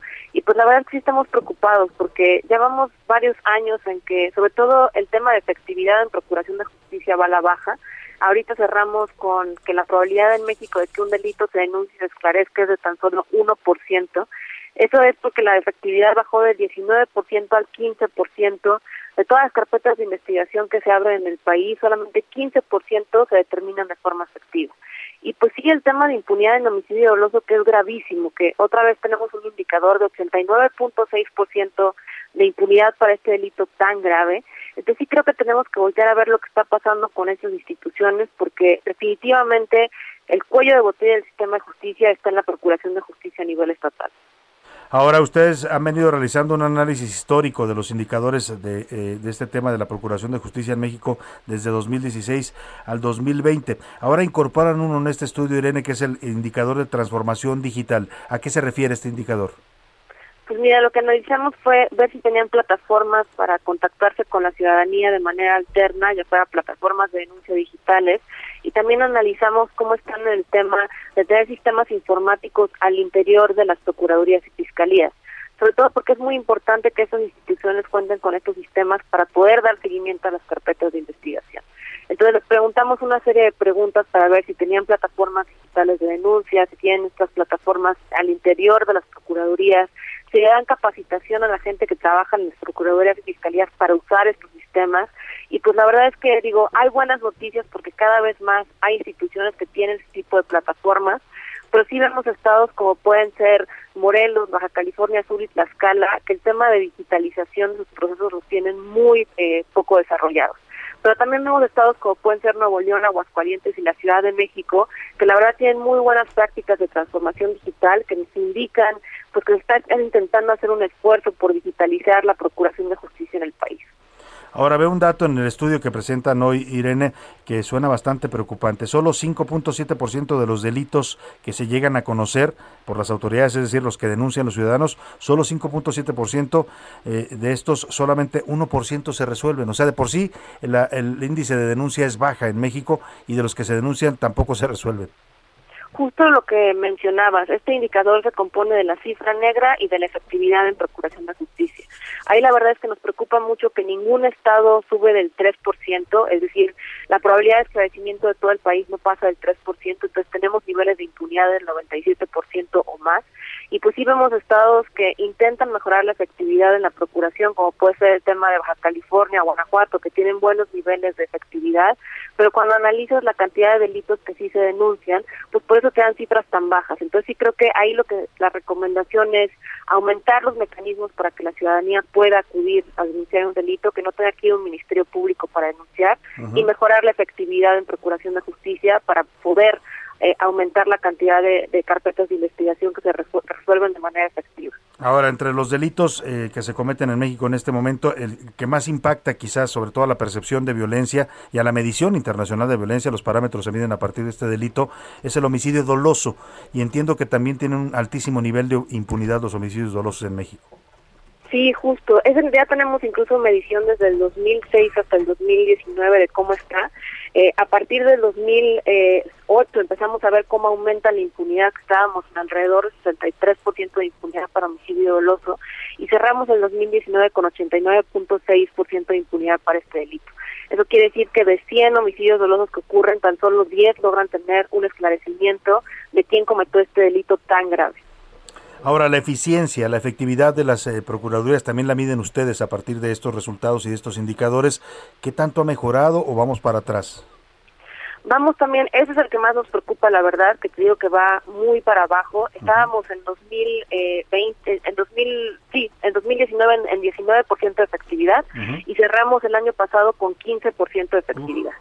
Tenemos que contar lo que ahora sí que impactó la pandemia del COVID-19 en el funcionamiento de las procuradurías y fiscalías, pero reducir 4% de efectividad en un año, la verdad es que es muy preocupante, porque estamos hablando de todas las carpetas de investigación, de todos los delitos que ocurren, y pues sí creo que tenemos que voltear a ver qué es lo que está pasando en las procuradurías y fiscalías, que bajen tanto en un año respecto a la efectividad de las carpetas de investigación. Ahora, buena parte de esto puede explicarse por cómo se nombran, cómo se elige a los fiscales y a los procuradores de las entidades de la República, Irene, y ahí parece que los gobernadores insisten en poner pues más a sus cuates que a gente capacitada. ¿Qué tan qué tanto hemos avanzado en esto de tener fiscales autónomos?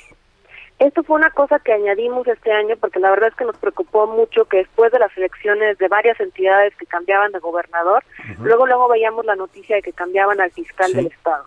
Entonces nos pusimos a analizar y pues sí nos dimos cuenta que hay cuatro tipos de elección de los titulares de estas instituciones.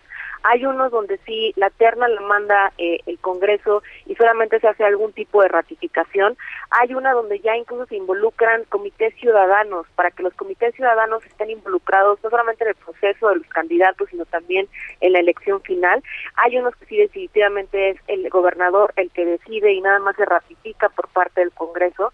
Y sí creemos que los más importantes tienen que ver con estos de cuando y se involucra algún comité ciudadano en la elección. Entonces creo que ahí va a ser muy importante que revisen esta información porque cada vez son más los que se está pidiendo la autonomía de estas instituciones, pero cuando vemos cómo los designan, pues nos damos cuenta si son autónomos o no. Pues sí, y ese es un gran tema todavía pendiente para tener procuradurías y fiscalías más eficaces. Pues Irene Tello, toda una radiografía la que presentan hoy sobre la Procuración de Justicia en México. Yo le invito a que usted, si quiere mayores detalles, busque el estudio. ¿Dónde lo pueden consultar la gente, Irene? Pueden consultar todo el estudio y los indicadores que se sube a la base de datos para que consulten cómo están los estados en cada uno de los indicadores en impunidad0.org y materiales visuales que vamos a estar subiendo para que la gente entienda más de la Procuración de Justicia en arroba impunidad0mx. Pues si usted quiere saber cómo anda su estado en este tema de la Procuración de Justicia, échale un vistazo a impunidad0.org, en donde va a encontrar este cuarto estudio que presentan, donde diseccionan cómo están funcionando las procuradurías, qué tanto han avanzado o qué tanto estamos retrocediendo en esto. Sin, sin procuración de justicia eficiente y adecuada, simplemente vamos a salir difícilmente de esta crisis de seguridad. Irene Tello, te agradezco mucho compartir con el auditorio estos datos importantes de este estudio que realizaron. Muchísimas gracias a ti, Salvador. Muy buenas tardes. Muy buenas tardes. Ahí está la directora de Impunidad Cero. Pues sí, no hay buenas noticias en materia de Procuración de Justicia. José Luis Sánchez. Salvo- Salvador, rapidísimo. Lucio Hernández, secretario de Seguridad Pública del Estado de Quintana Roo, informa que no hay heridos, no hubo heridos. Hubo una rápida atención del cuerpo militar y de los policías locales. Se decomisaron tres motos acuáticas que fue donde llegaron estos agresores, donde viajaron estos presuntos responsables y se continúa con la búsqueda de dichas personas. Se trata de tres personas que habrían bajado para supuestamente ejecutar a otra persona en la playa y se lograron escapar, pero bueno, hubo una atención rápida de tanto los, eh, los elementos castreses como la Secretaría de Seguridad. Qué bueno que no hubo heridos, qué bueno que los neutralizaron a tiempo, pero el hecho de que suenen balas en la playa ya es un hecho en sí grave. No es normal, como decía Viri Ríos en su libro, no es normal que en las playas del Caribe mexicano esté habiendo balaceras y ejecuciones. Eso no pasaba y no tiene por qué pasar. Vámonos a los deportes con el señor Oscar Mota. Detectado una amenaza. Oscar Mota, ¿cómo estás? Mi querido Salvador García Soto, amigos de la UNA, hoy un gran día para ganar. Pues una amenaza, el tema que lamentablemente se está llevando a cabo en algunas partes, ¿no? Y en algunos sectores eh, de aficionados allá en, eh, en Guadalajara. Ya que bueno, de ayer a la tarde que se anunciaron ya horarios y sobre todo los precios de los boletos. ¿Cómo andan? De bien, ahí andan, mis estimados Salvador García. ¿O qué quiénes? Los, los Ah, precios. ah, los precios. Los precios, es que con la ¿De qué inflación. ¿De, de qué estamos hablando? ¿De qué me hablas?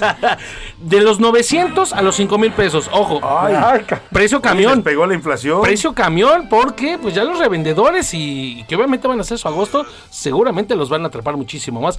El problema es que, obviamente, como no hay, sí, estamos todos impactados, pero es que además no, no- el Estadio de Jalisco no va a estar un 100% de capacidad, va a ser un 75-80%. Entonces, obviamente hay, hay mucha demanda, poca oferta, y esto ya ha provocado, pues, eh, de desmanes, problemáticas. El día de ayer, una situación verdaderamente lamentable, donde eh, hay unos videos donde se ubica a un revendedor con una pistola que empezó a tirar balazos al aire, o sea, para pues entre amenazar y de que no se le acercaran y todo eso. Entonces, eh, hay mantener O sea, la calma. ya ¿no? balazos en, en- en las, Sí. en las taquillas del estadio. Obviamente no son todos, no son Aparte todos. de grescas y golpes que hubo ahí, se agarraron Así varios, es. ¿no? Y, a- y digamos ya en otra parte como lo que habla más de la pasión, afortunadamente más tranquila, pues hay aficionados que se quedaron a dormir de ayer a hoy, ¿no? Están todavía ya acampando, pues a Bueno, espera eso de que vale, se ¿no? liberen. se Eso, sí, vale. eso está Pero increíble. sacar ¿no? una pistola Por para supuesto. imponerte en la, en la reventa está, está delicado. Un llamado a la calma y sobre todo obviamente pues a disfrutar el, el partido que será jueves y domingo la vuelta, nuevamente recordar. Y sobre todo las autoridades de, Guadalajara que pongan orden ahí, ¿no? Que manden vigilancia para que no ocurran estos hechos ahí en el Estadio Jalisco. Y son dos delitos en uno solo, es reventa y además portación de armas. ¿Qué pasa con la portación seguridad? ilegal de armas. Que la reventa es un delito tolerado en Pues esta sí, país. pero Aquí en la Ciudad de México, cualquier evento que vayas, hasta Boletos, el teatro, boletos. cualquiera, boletos,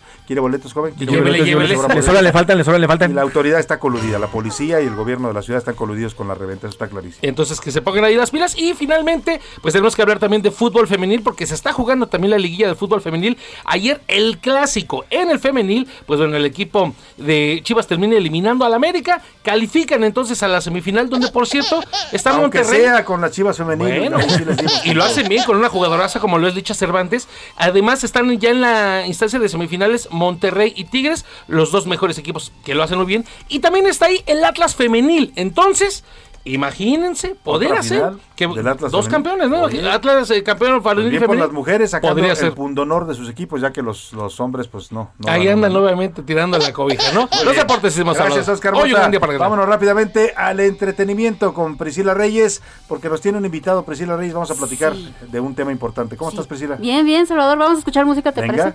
parece?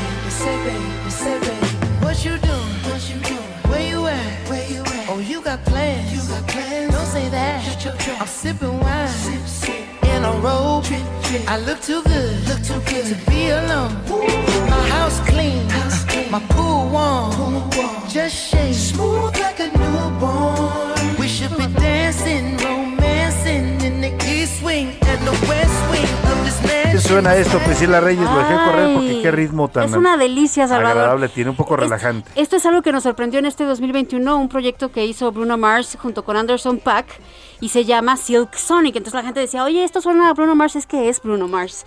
El grupo se llama Silk Sonic y la Pero canción es Leave the Door ahí a Open. Bruno Mars como con más funk, ¿no? Sí, totalmente. Es que él es, él es fonquero, hasta más no poder por no decirlo de otra manera. Es fonquerísimo. Eh, y la canción es deliciosa. Incluso está nominada también para los Grammys que van a ser el próximo año los norteamericanos, porque ya hablamos de los Grammys latinos mucho. Ahora sí, te voy a contar algo que todo el mundo anda comentando, Salvador. Sí. Y es sobre el exdiputado Sergio Mayer. Resulta que él fue a Los Ángeles a la Expo Compositores. En- ahí estuvo en Los Ángeles, California, ¿no? Y ya ven ustedes que ha sido publicado un, un libro que ha sido bastante controversial, Salvador, de Anabel Hernández, Emma y las otras señoras del narco, en donde ha implicado o ha, Oye, o ha a dicho que, ha, mundo, ¿no? que ha mencionado que hay una de relaciones con el narco y los famosos, que si, por ejemplo, dice Galilea Montijo que anduvo con un Beltrán Leiva, eh, Joan Sebastián y el actor Andy García, la Chastel, la Chiva está por ahí con el JJ, Alicia Machado, Ninel Conde, Charlie López, el Platanito, que incluso el Platanito está relacionado con la Barbie supuestamente por darle eventos y él ya dijo que, que sí, a- le- llegó Que a ser o sea, varios ha- contratado. Varios, ¿no? han reconocido, ¿eh? Que sí tuvieron Que han sido es que no bueno, necesariamente Que los buscan es- y los contratan. Sí, no, es ellos se necesariamente que, tengan una relación y que sean amigos. Algunos dicen que sí, otros dicen que son estas Y relaciones. otros ¿no? han hecho incluso drama, ¿no? Galileo Montijo por ahí diciendo llorando, que eran calumnias. en que eran contra. calumnias, exacto, y le contestó justamente la periodista, la autora de este libro, Anabel Hernández, pues que lo puede comprobar, ¿no? Y que por algo lo publicó. Bueno, hablando de- con este contexto, les digo que cuando llega Sergio Mayer con su esposa Isabela Camil a esta Expo Compositores, lo aborda un un un personaje llamado Javier Seriani que tiene genera un contenido que se llama Chisme No Like. Ajá. Es famoso, de hecho ya se había peleado hace unos años con Bisoño, Sí. tan- en donde Bisoño ha dicho de él que, bueno, que parece bruja mal mal satisfecha, por- por decirlo así, ¿no? Y bueno, llega esta persona y empieza, según lo, ojo con lo que les voy a decir, según lo que dice el diputado, llega de una manera agresiva tocándole la espalda, que para empezar, vamos, vamos a iniciar con esas cosas, no puedes eh, tocar a la gente, ¿no? Entonces que lo, que lo increpaba tocándole la espalda, Sergio Mayer no quería responderle sobre, sobre lo que fuera, porque esta persona ya ha tenido muchas veces insistencias y acosos. Entonces, no lo pelaron ni él ni Isabela Camil, pero empiezan a discutir. Por ahí Isabela Camil, al parecer, eh, se escucha en un video que le, que le dice basura a esta persona. Esta persona le dice, no me digan basura. Al parecer eh, hay un empujoncito muy, muy, Muy leve. leve. Y hay, que decirlo. Y, Ma- y Mayer, porque Y vamos, a, vamos a ¿no? compartir el video y dedos. ¿no? El- que le dice, no, me, no, no le estés hablando a mi esposa". esposa. Y entonces este Javier Ser- Seriani dice, no, claro que le estás hablando a mi esposa, me acabas de tocar, no me toques, etcétera. Y bueno, eso es punto y aparte, hay videos en donde se ve el- este empujoncito. en- vamos a escuchar el audio, ¿no? Tenemos un audio para que ustedes escuchen más o menos cómo estuvo la trifulca. No te escapes, no me está dando la cara, me está dando No me- la no me provoques, esto es lo que quiere Eso Rey. es lo que quiere, eso es lo que quiere. No, no, no quiero eso, yo trabajo de periodista. Tú eres un grosero. No soy un tercero, ustedes me están dando la espalda. Yo estoy acá haciendo mi trabajo.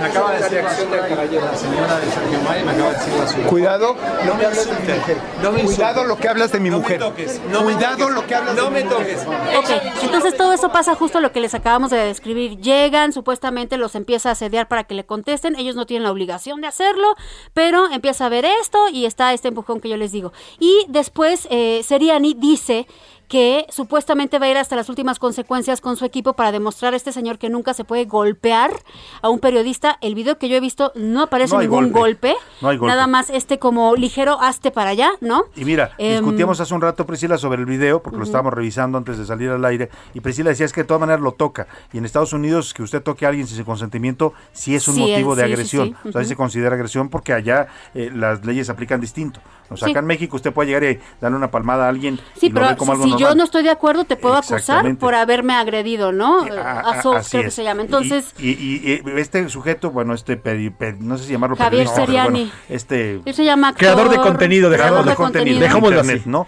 Así lo dejamos. Eh, va y lo denuncia con la policía. en Lo ese denuncia momento. con la policía. La gente empezó a especular y dijeron, ¿qué? Que detuvieron a Sergio Mayer en Estados Unidos. La policía, a ver, llegó la policía al final, le dijeron al diputado, ahora ahí les va la otra versión. Lo que dice Sergio Mayer es que llegó la policía, le dijeron, bueno, tenemos que hacer esto por procedimiento porque lo denunciaron, que se llevó muy bien con la policía, que hasta se tomó una fotografía con la policía y que le dieron un ticket y que ahí acabó la situación.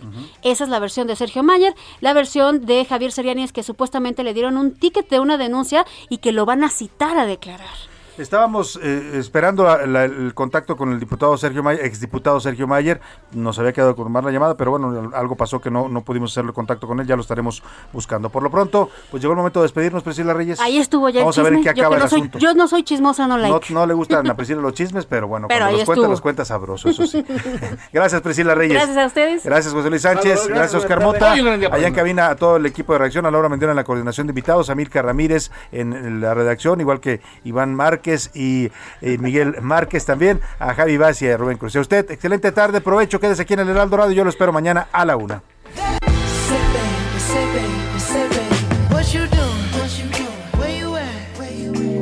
Por hoy termina A la Una con Salvador García Soto.